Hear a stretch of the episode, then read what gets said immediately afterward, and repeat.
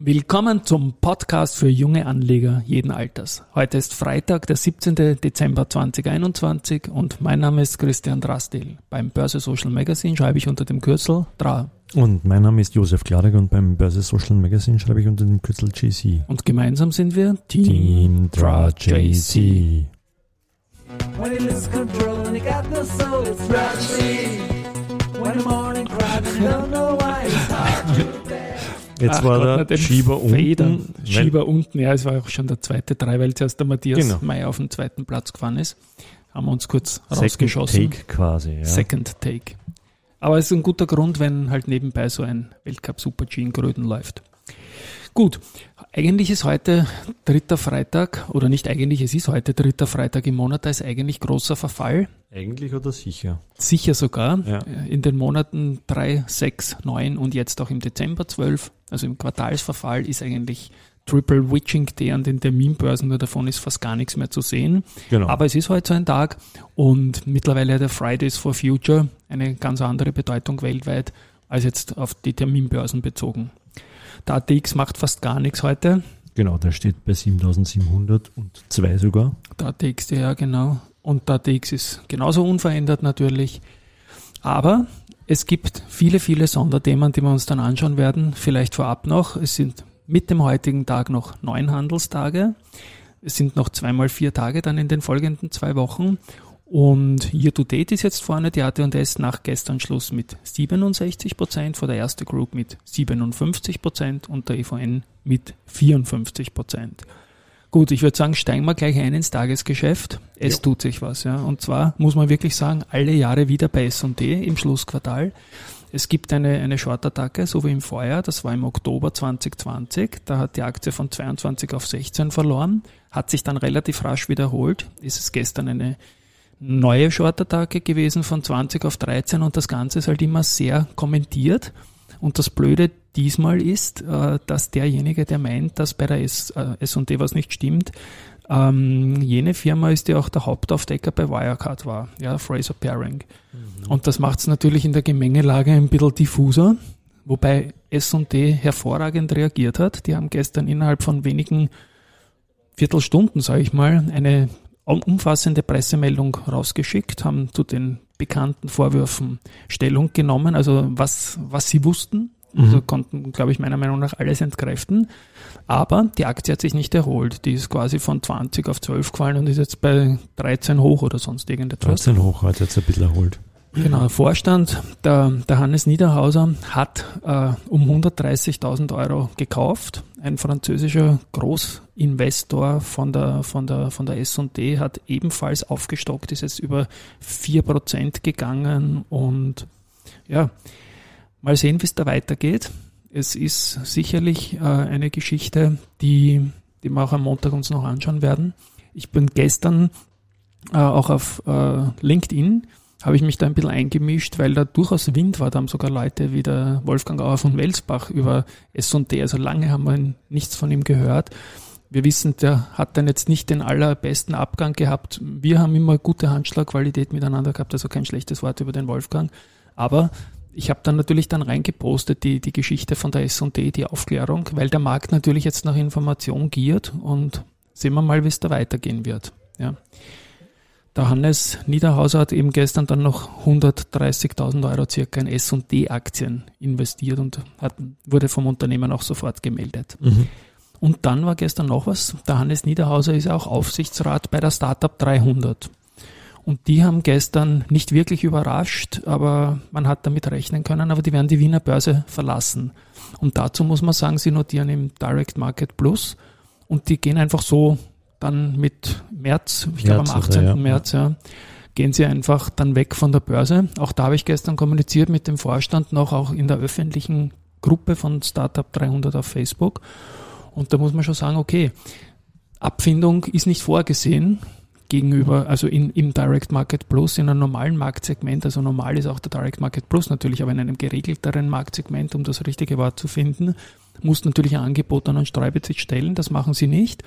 Und er hat dann gemeint, okay, sie sind ja nicht insolvent oder so, warum sollen sie ein Angebot stellen? Nur, das ist natürlich etwas für jemand, der an die Börse geht und dann auch sagt, wir sind public, da rechnest nicht damit, dass der dann einfach, wenn es ihm so passt, geht. Gut, man Ja. kann, man kann natürlich immer über den Markt verkaufen jetzt, oder? Man kann bis 18.03. verkaufen, aber das ist natürlich eine Sache. Äh, erstens mal wird noch einmal ein, ein Druck auf die Aktie kommen, nehme ich mal an. Mhm. Und zweitens mal, vielleicht will man jetzt nicht verkaufen. Vielleicht glaubt man ja an den Vorstand, dass die das drauf haben, dass sie nur die Kapitalmarktkommunikation verbessern müssen, um die Aktie nach oben zu und dann zum Low zu gehen fast. Ähm, das ist natürlich schon eine Sache, wo ich mich frage, wer hat die da beraten? Ja, der Aufsichtsrat sind, ist Who is Who eigentlich von der Startup-Szene. Wenn ich das sage, ist ein Michael Altrichter, ein Hansi Hansmann, ein Markus Erdler, Alfred Luger und eben der Hannes Niederhauser. Ja. Mhm. Der Hannes Niederhauser weiß von der S&D, worauf es ankommt. Und stell dir vor, die gehen jetzt als S&D von der Börse. Ich meine, das geht S&D Ich finde, das ist schon irgendwie ein Commitment, oder? Ich gehe ich geh, äh, und lass mich listen, ja, äh, dann kann ich nicht, also ich, ich, das ist irgendwie so, dann geht man gleich wieder, nämlich gleich ist äh, zwei, zweieinhalb Jahre. Das sind dann knapp, also knapp mehr als drei Jahre. knapp mehr, knapp mehr als das ist drei irgendwie Jahre. ein bisschen, ja, okay. Und ich meine, ich bin Aktionär jetzt nicht in einer Riesensize und das soll jetzt auch nicht weinerlich rüberkommen. Ich werde jetzt auch nicht laut aufschreien und Aktionärsschützer spielen, aber ich finde einfach, das wäre ein fatales Signal, wenn ein Unternehmen aus der Startup-Branche, das noch dazu eine Öffentlichkeit hat, jetzt sagt zum Kapitalmarkt, das hat nicht funktioniert und wir gehen einfach wieder. Und wurscht, was mit den Stückeln passiert. Ja. Für die Leute, die vorher drinnen waren, die kennen das nicht anders. Da gibt's halt Bewertungsrunden und da sagst du halt, die Aktie ist 10 Euro wert, dann ist 4 Euro wert, dann gibt's wieder eine Runde Zu welchem noch Preis ist die gekommen? zu 10 Euro. Und jetzt steht sie bei 2,3. Ja. Ich habe gestern irgendwie gelesen, dass eben äh, quasi nicht ganz überraschend, aber natürlich passiert es dann am Anfang, dass die Leute äh, nicht mehr gelockt waren und dann relativ schnell draußen sind. Das hat Sie auf waren überhaupt nie gedrückt. gelockt. Ja, Ja. das ist halt sicherlich eine der Lesson learned, so was auch der Vorstand zugibt, dass man nicht ohne Locker Period gehen sollte. Aber mein Gott, nein, Mhm. dann, dann sind halt die Leute draußen, dann musst halt über, über Roadshows und die Wiener Börse macht er viel. Mhm. Jetzt erst bei der Baderbank. Ich bin mir ziemlich sicher, dass auch die Startup 300 eingeladen war, da mit der Baderbank was zu tun. Ähm, Ich- Was ich nicht verstehe, ist, dass, dass eh relativ wenig Techn Hochtechnologie-Aktien im, im, äh, an der Wiener Börse gehandelt werden, dass, dass so ein Unternehmen sich nicht entwickeln kann in Österreich. Das wundert mich dann. ich glaube an das Unternehmen, das ist ja genau der Punkt. Ja, nur die, Kursmäßig nur entwickeln kann, ja. Börsenmäßig sind die vollkommen schlecht beraten mit diesem Börsenrückzug, nämlich für die Reputation von sich selbst, von der Wiener Börse. Und so wenig Umsatz haben die am Anfang gar nicht gehabt. Ich werde am Montag noch Zahlen raussuchen und Zahlen auch noch nachliefern dazu. Ja. Und ja, schauen wir mal, äh, ob das wirklich so kommen muss. Ich, wie gesagt, ich finde das ein fatales Signal. Und ich glaube auch, das ist ein bisschen die James Dean-Strategie nach dem Motto, denn sie wissen nicht, was sie tun. Ja. Mhm. Sind da wirklich schlecht beraten und, glaube ich, können die Auswirkungen auch nicht wirklich einschätzen. Weil als Unternehmenslenker schätze ich die beiden. Ja. Ja, wie auch immer. Gut.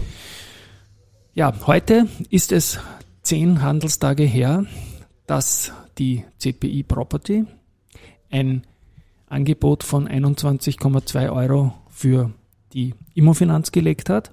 Und eigentlich hätte heute das offiziell kommen, also angekündigt hat, sagen wir so, heute hätte es offiziell kommen müssen. Aber wir wissen jetzt, äh, die CPI Property hat eine Fristerstreckung äh, angesucht und das gibt es jetzt bis 11. Jänner. Ja. Ah, okay.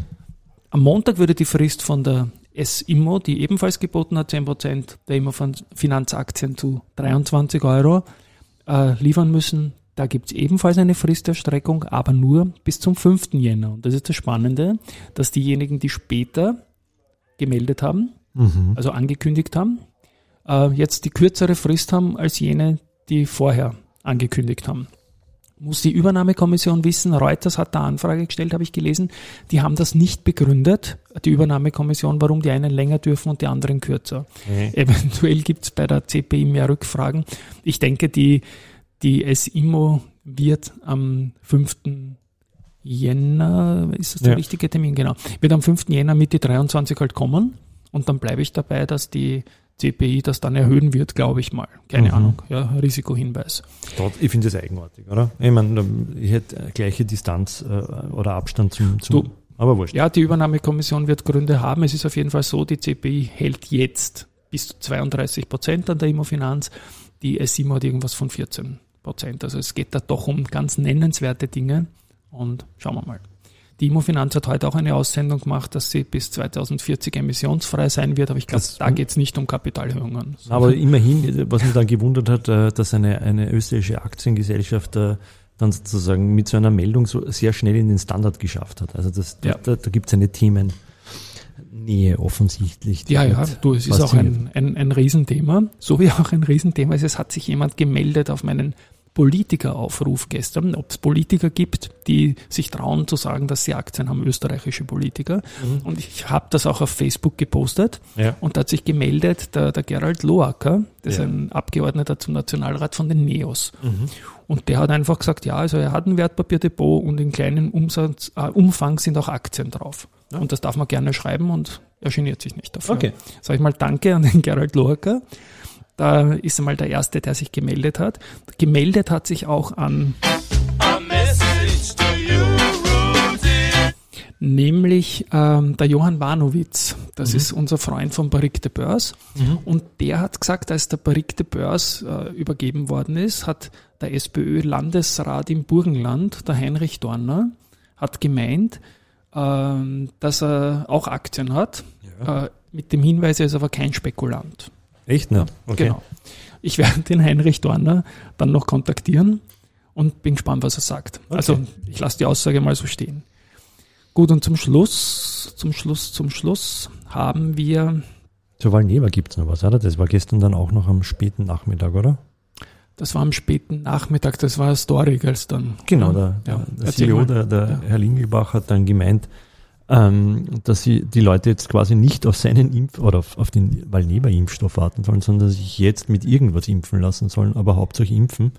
Ähm, das ist natürlich, natürlich spannend, dass man, dass er nicht den eigenen präferiert, aber auf der anderen Seite ganz klar, weil jede Impfung, die vorgezogen und jetzt passiert, ist besser als eine, die dann möglicherweise erst im ersten Quartal 2022 ist. Zumindest Also ich meine- finde mal super, dass er es gesagt hat. Ich hätte es nicht gesagt, wenn ich da Valneva Vorstand wäre. Ist schon mutig, ja. auf der anderen Seite wieder lächerlich, weil wer wird jetzt wegen meiner Aussage jetzt als Lingelpachter jetzt da sagen, ah ja, dann warte ich noch oder so. Eh, ja. Nein. Das, Ich glaube, dass die Totimpfstoffwarterei-Aussage eine Ausrede für viele Impfgegner ist, aber Valneva trotzdem ein tolles Produkt hat. Und man hat es ja gestern gesehen, nicht wegen dem Interview, sondern die, die Aktie war gestern deutlich im Plus und legt heute noch 2% nach und ist wieder bei knapp 26 oder drüber sogar indiziert momentan. Genau, ja. Ja. Und dann, ähm, wir haben in der vergangenen Zeit oft über IR-Urgesteine gesprochen. Ich Ja. habe gestern die Gerda Königsdorfer erwähnt oder auch mit dem Lauf mit unserem Tierer Adventkalender. Die ist ja in die Schweiz gegangen, die war zuerst bei Rosenbauer und dann bei AT&S.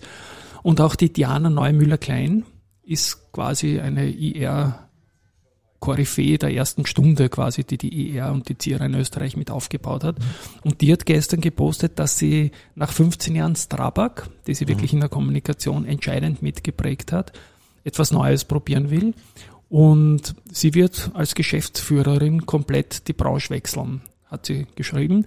Alles Gute da auf jeden Fall. Und dazu hat sie noch äh, angemerkt, dass das Gerücht ein schmeichelhaftes im Markt war, das aber nicht stimmt, dass sie zur OMV zurückkehren wird. Okay. Das stimmt nicht. Damit können wir das mal so stehen lassen. Auch alles Gute auf jeden Fall an die Diana.